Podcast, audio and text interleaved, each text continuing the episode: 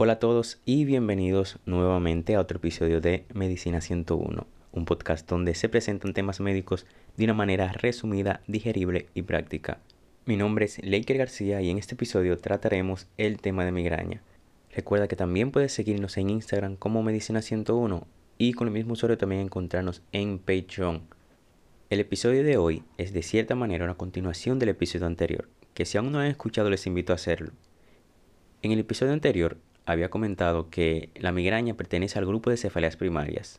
La migraña es la principal causa de cefaleas por la severidad en la que ésta se presenta y también por todo lo que compromete la calidad de vida en cada episodio de migraña que se produce en un individuo.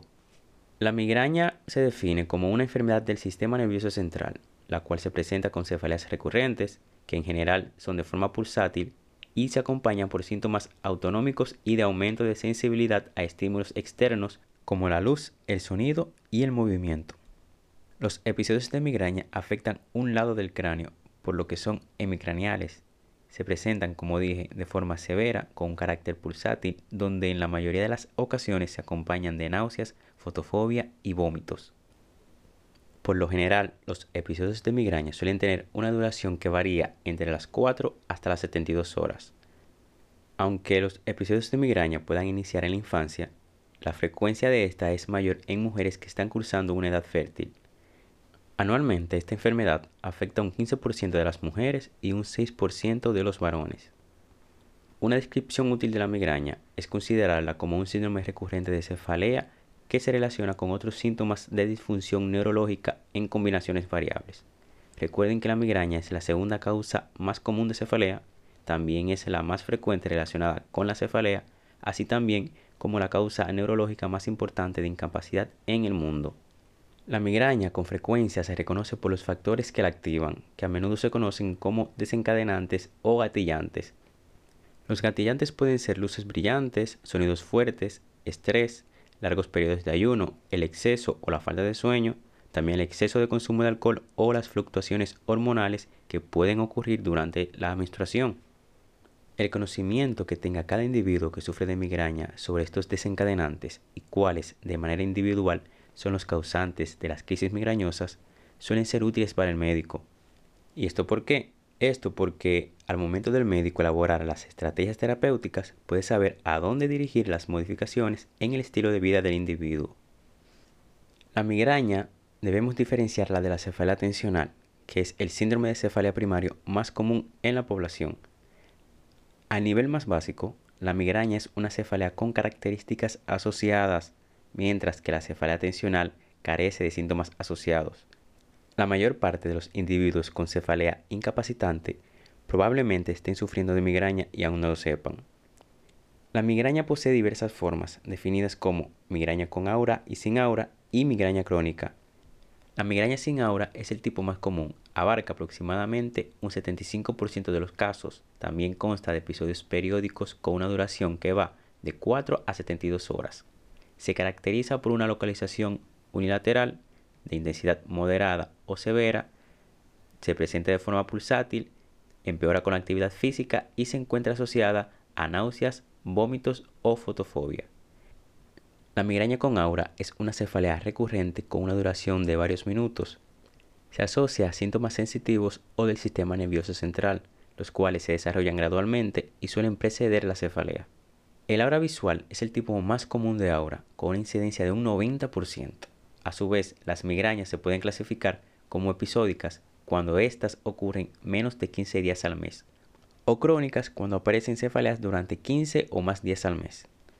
La migraña crónica se define como dolor de cabeza que ocurre en 15 días o más al mes durante más de 3 meses y que tiene las características de la migraña al menos en 8 de estos días. Se han identificado varios factores que contribuyen a la cronificación de la migraña y entre estos factores destacan los trastornos del sueño que son altamente prevalentes entre los sujetos con migraña.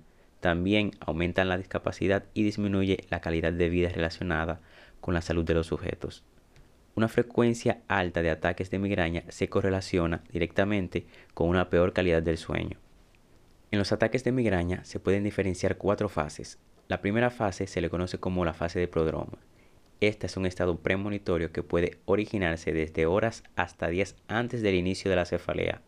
Los síntomas más frecuentes suelen ser ansiedad, irritabilidad, bostezos y una alta sensibilidad a los sonidos.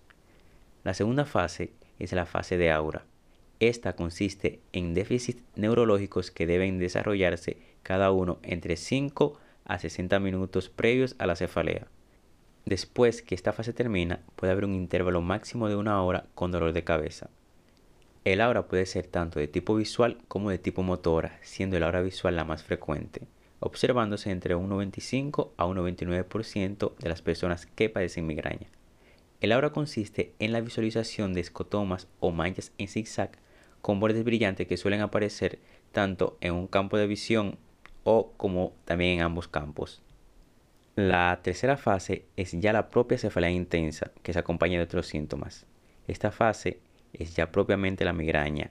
Suele durar un intervalo que va de 4 a 72 horas de cefalea intensa de carácter pulsátil hemicraneal en el 50% de los pacientes, aunque también se ven donde tienen un carácter holocraneal, acompañado de síntomas como náuseas, vómitos y sonofobia, o esa alta sensibilidad ante estímulos tanto visuales como sonoros que resultan bastante irritantes y obligan al individuo a aislarse a oscuras.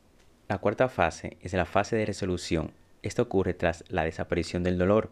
El dolor cesa, pero surgen síntomas similares a los de la primera fase o la fase prodrómica. El diagnóstico de la migraña se apoya fuertemente en los síntomas que presenta la persona, así también como en los antecedentes personales y familiares junto con una exploración física adecuada del individuo. En el tratamiento de la migraña es importante la educación acerca del tema. Tiene un aspecto súper importante esto.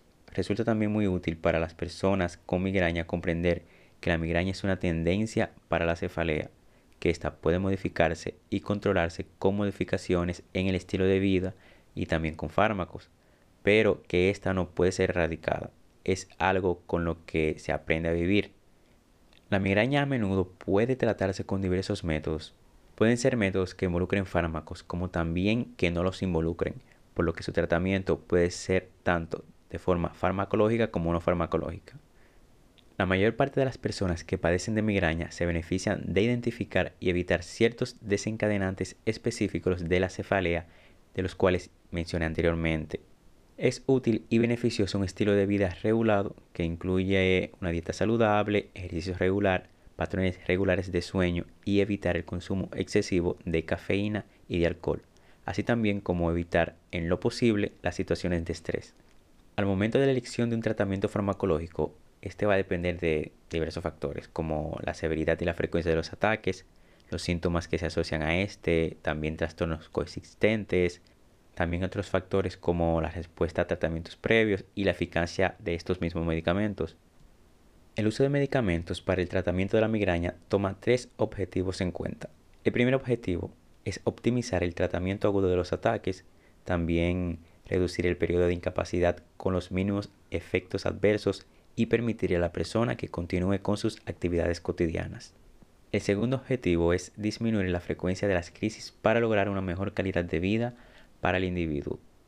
El tercer objetivo es determinar la presencia de otras enfermedades que puedan complicar o aumentar la complejidad del tratamiento, lo cual es definitivo para el éxito y la mejoría del paciente. El tratamiento de los ataques agudos de migraña dependerá de la frecuencia, la intensidad y la duración de las crisis, así como los síntomas asociados y de las preferencias del paciente.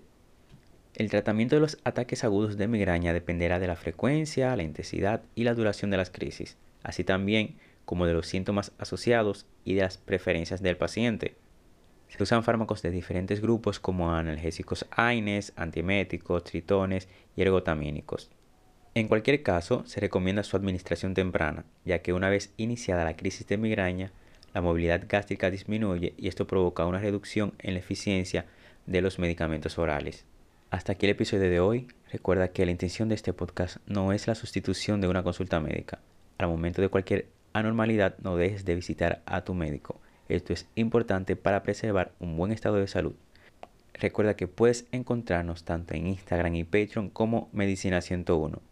Eso es todo por hoy. Nos encontramos en el siguiente episodio de Medicina 101.